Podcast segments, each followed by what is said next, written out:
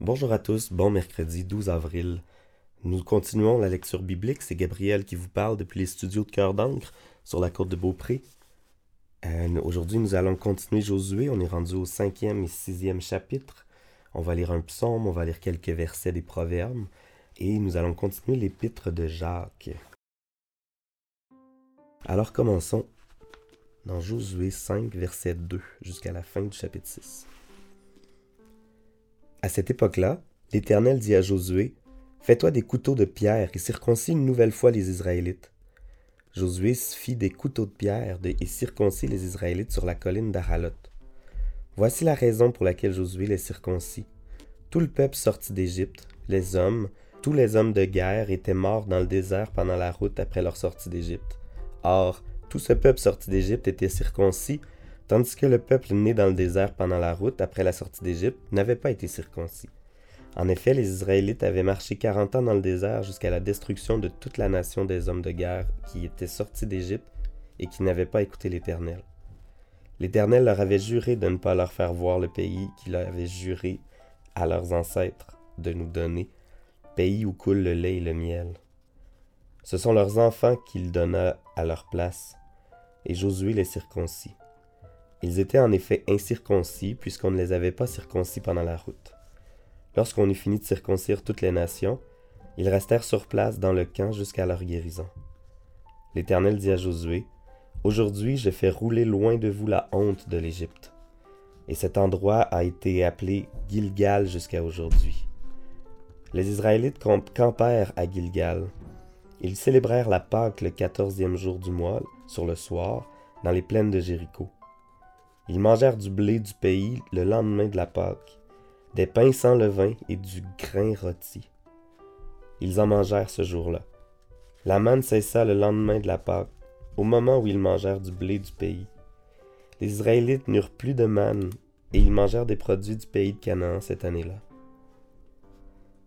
Comme Josué était près de Jéricho, il leva les yeux et regarda. Voici qu'un homme se tenait debout devant lui, son épée dégainée dans la main. Josué alla vers lui et dit es-tu pour nous ou pour nos ennemis? Il répondit Non, je suis le chef de l'armée de l'Éternel, j'arrive maintenant. Josué tomba le visage contre terre, adora et dit Que dit mon Seigneur à son serviteur? Le chef de l'armée de l'Éternel dit à Josué Enlève tes sandales de tes pieds, car l'endroit où tu te tiens est saint. Josué se conforma à cet ordre. Jéricho était fermé, barricadé devant les Israélites. Personne n'en sortait et personne n'y entrait. L'Éternel dit à Josué, Regarde, je livre entre tes mains Jéricho et son roi, ainsi que ses vaillants soldats.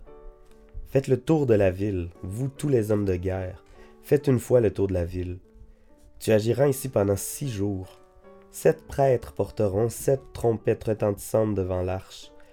Le septième jour, vous ferez sept fois le tour de la ville et les prêtres sonneront de la trompette. Quand ils sonneront de la corne retentissante, quand vous entendrez le son de la trompette, tout le peuple poussera de grands cris. Alors la muraille de la ville s'écroulera et le peuple montera à l'attaque, chacun devant soi. Josué, fils de Nun, appela les prêtres de, et leur dit Portez l'arche de l'alliance, et que sept prêtres sept trompettes retentissantes devant l'arche de l'Éternel. Puis il dit au peuple Marchez, Faites le tour de la ville et que les hommes équipés passent devant l'arche de l'Éternel. Lorsque Josué eut parlé au peuple, les sept prêtres qui portaient les sept trompettes retentissantes devant l'Éternel se mirent en marche et sonnèrent de la trompette. L'arche de l'Alliance allait à leur suite. Les hommes équipés marchaient devant les prêtres qui sonnaient de la trompette et l'arrière-garde suivait l'arche. Pendant la marche, on sonnait de la trompette. Josué avait donné cet ordre au peuple. Vous ne crierez pas, vous ne ferez pas entendre votre voix, et il ne sortira pas un mot de votre bouche, jusqu'au jour où je vous dirai poussez des cris. Alors vous pousserez des cris. L'arche de l'Éternel fit le tour de la ville. Elle fit une fois le tour, puis on rentra dans le camp, et l'on y passa la nuit. Josué se leva de bon matin, et les prêtres portèrent l'arche de l'Éternel. Les sept prêtres qui portaient les sept trompettes retentissantes devant l'arche de l'Éternel se mirent en marche et sonnèrent de la trompette. Les hommes équipés marchaient devant eux, et l'arrière-garde suivait l'arche de l'Éternel. Pendant la marche, on sonnait de la trompette. Ils firent une fois le tour de la ville, le deuxième jour, puis ils retournèrent dans le camp. Ils agirent de même pendant six jours. Le septième jour, ils se levèrent de bon matin, dès l'aurore, et ils firent de la même manière sept fois le tour de la ville. Ce fut le seul jour où ils firent sept fois le tour de la ville. La septième fois, comme les prêtres sonnaient de la trompette, Josué dit au peuple, Poussez des cris, car l'Éternel vous a livré la ville. La ville sera vouée à l'Éternel et tout ce qui s'y trouve. Mais on laissera la vie à Rahab, la prostituée, et à tous ceux qui seront avec elle dans sa maison, parce qu'elle a caché le messager que nous avions envoyé. Seulement, gardez-vous de bien toucher à ce qui vous sera voué à la destruction. En effet, si vous preniez de ce que vous aurez voué à la destruction, vous mettriez le camp d'Israël sous une menace de destruction, et vous causeriez son malheur. Tout l'argent et tout l'or, tous les objets en bronze et en fer seront consacrés à l'Éternel et entreront dans le trésor de l'Éternel. Le peuple poussa des cris et les prêtres sonnèrent de la trompette. Lorsque le peuple entendit le son de la trompette, il poussa de grands cris et la muraille s'écroula. Le peuple monta dans la ville, chacun devant soi. Ils s'emparèrent de la ville et vouèrent à la destruction, en le passant au fil de l'épée, tout ce qui s'y trouvait. Hommes et femmes, enfants et vieillards, jusqu'aux bœufs, aux brebis et aux ânes. Josué dit aux deux hommes qui avaient exploré le pays, Entrez dans la maison de la femme prostituée et faites-en sortir cette femme et tous les siens, comme vous le lui avez juré. Les jeunes espions entrèrent chez Rahab et en firent sortir Rahab, son père, sa mère, ses frères et tous les siens. Ils firent sortir tous les membres de sa famille et les installèrent en lieu sûr à l'extérieur du camp d'Israël. Ils brûlèrent la ville et tout ce qui s'y trouvait. Toutefois, ils mirent dans le trésor de la maison de l'Éternel l'or et tous ses objets en bronze et en fer. Josué laissa la vie à Rahab la prostituée, à sa famille et à tous les siens, elle a habité au milieu d'Israël jusqu'à aujourd'hui parce qu'elle avait caché les messagers que Josué avait envoyés pour explorer Jéricho. Ce fut alors que Josué jura Maudit soit devant l'Éternel l'homme qui se lèvera pour reconstruire cette ville de Jéricho. Il en jeta les fondations au prix de son fils aîné, et il en posera les portes au prix de son plus jeune fils. L'Éternel fut avec Josué, et l'on parla de lui dans tout le pays.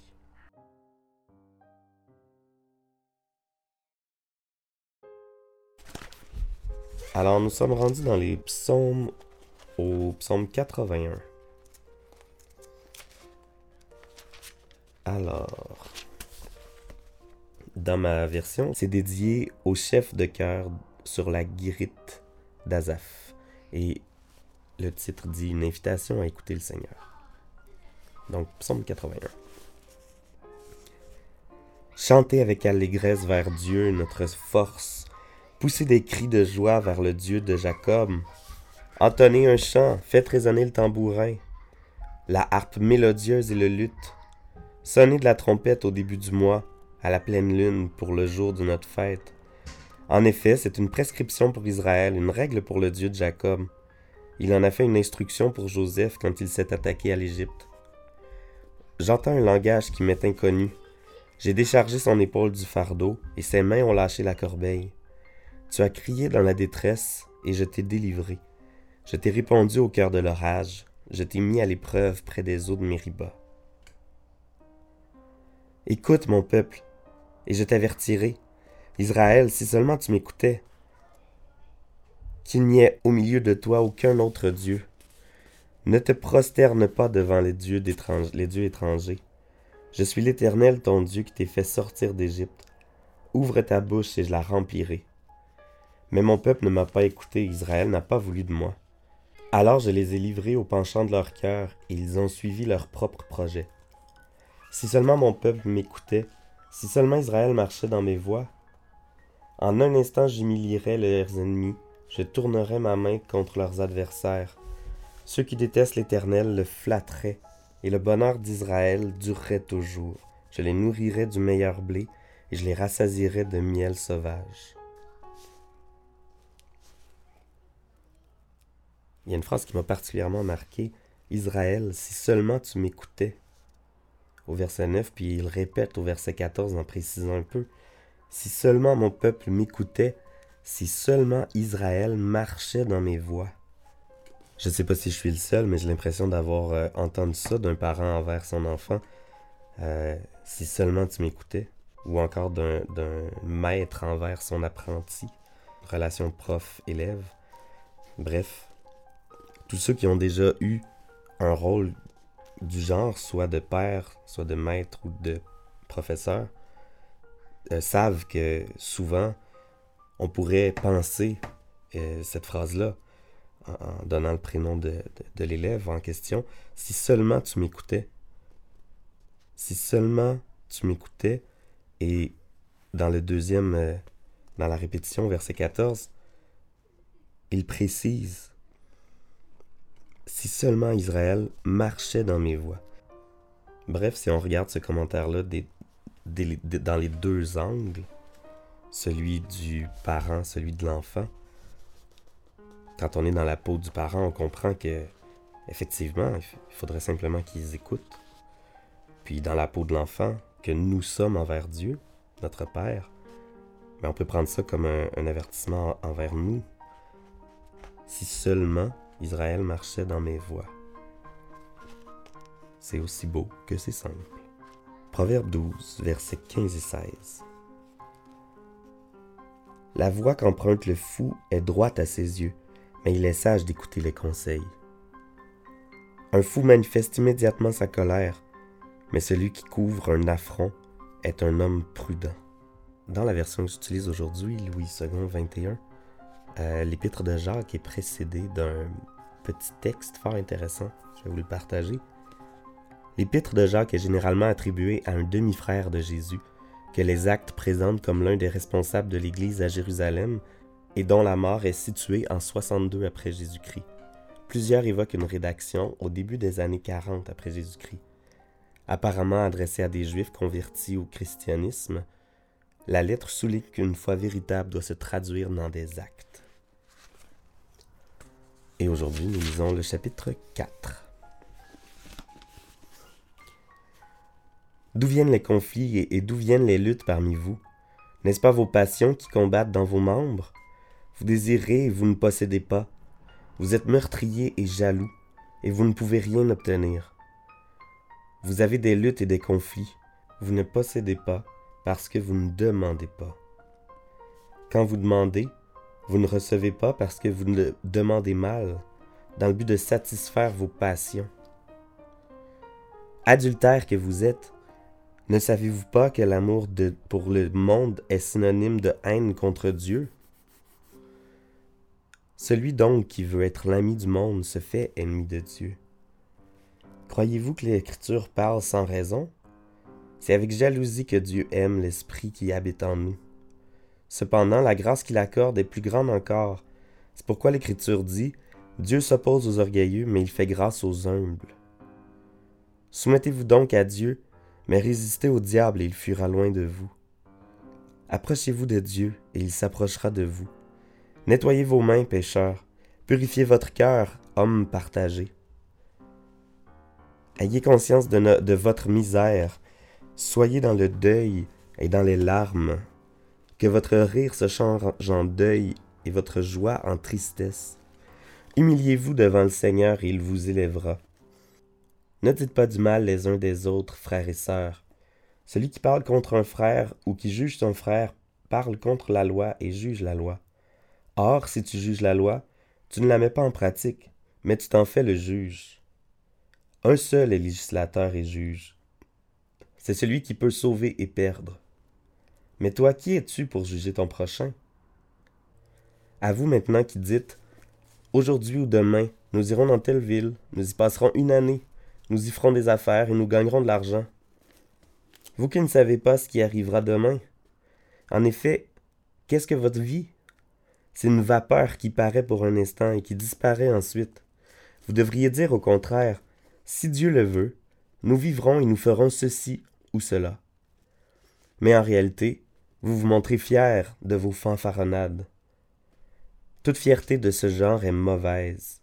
Si donc quelqu'un sait faire ce qui est bien et ne le fait pas, il commet un péché. Je sais que c'est le cas de plusieurs, euh, plusieurs personnes, mais j'aime vraiment l'épître de Jacques. Je trouve qu'il y a beaucoup de profondeur, beaucoup de, de réalisme actuel, beaucoup de, réflexion en fait de ce qu'on est. Bref, je l'aime bien. Alors prions. Seigneur, merci pour cette, euh, cette lecture, ce temps de lecture de la Bible que tu nous permets d'avoir. Merci qu'on puisse euh, méditer ta parole. Et euh, Seigneur, je te prie que, qu'on puisse comprendre vraiment ce que, ce que tu nous dis par, par ta parole, par l'écriture. Et que, que et qu'on puisse demander correctement. Aide-nous, Seigneur, également à ne pas juger notre prochain. C'est euh, quelque chose qui est facile en 2017. Peut-être que ça a toujours été facile, mais euh, aujourd'hui, euh, c'est dur de dire le contraire. Et Seigneur, aide-nous aussi à comprendre que d'omettre de faire ce qui est bien, en fait, c'est de commettre un, manque envers toi, comme le dit, euh, comme le dit Jacques. Et également, comme euh, Josué demande à l'homme qu'il ne reconnaît pas, es-tu pour le Seigneur ou contre le Seigneur? Viens vraiment travailler dans nos cœurs pour que dans nos actions, dans nos paroles, dans nos geste, on puisse vraiment être pour toi complètement dédié. Euh,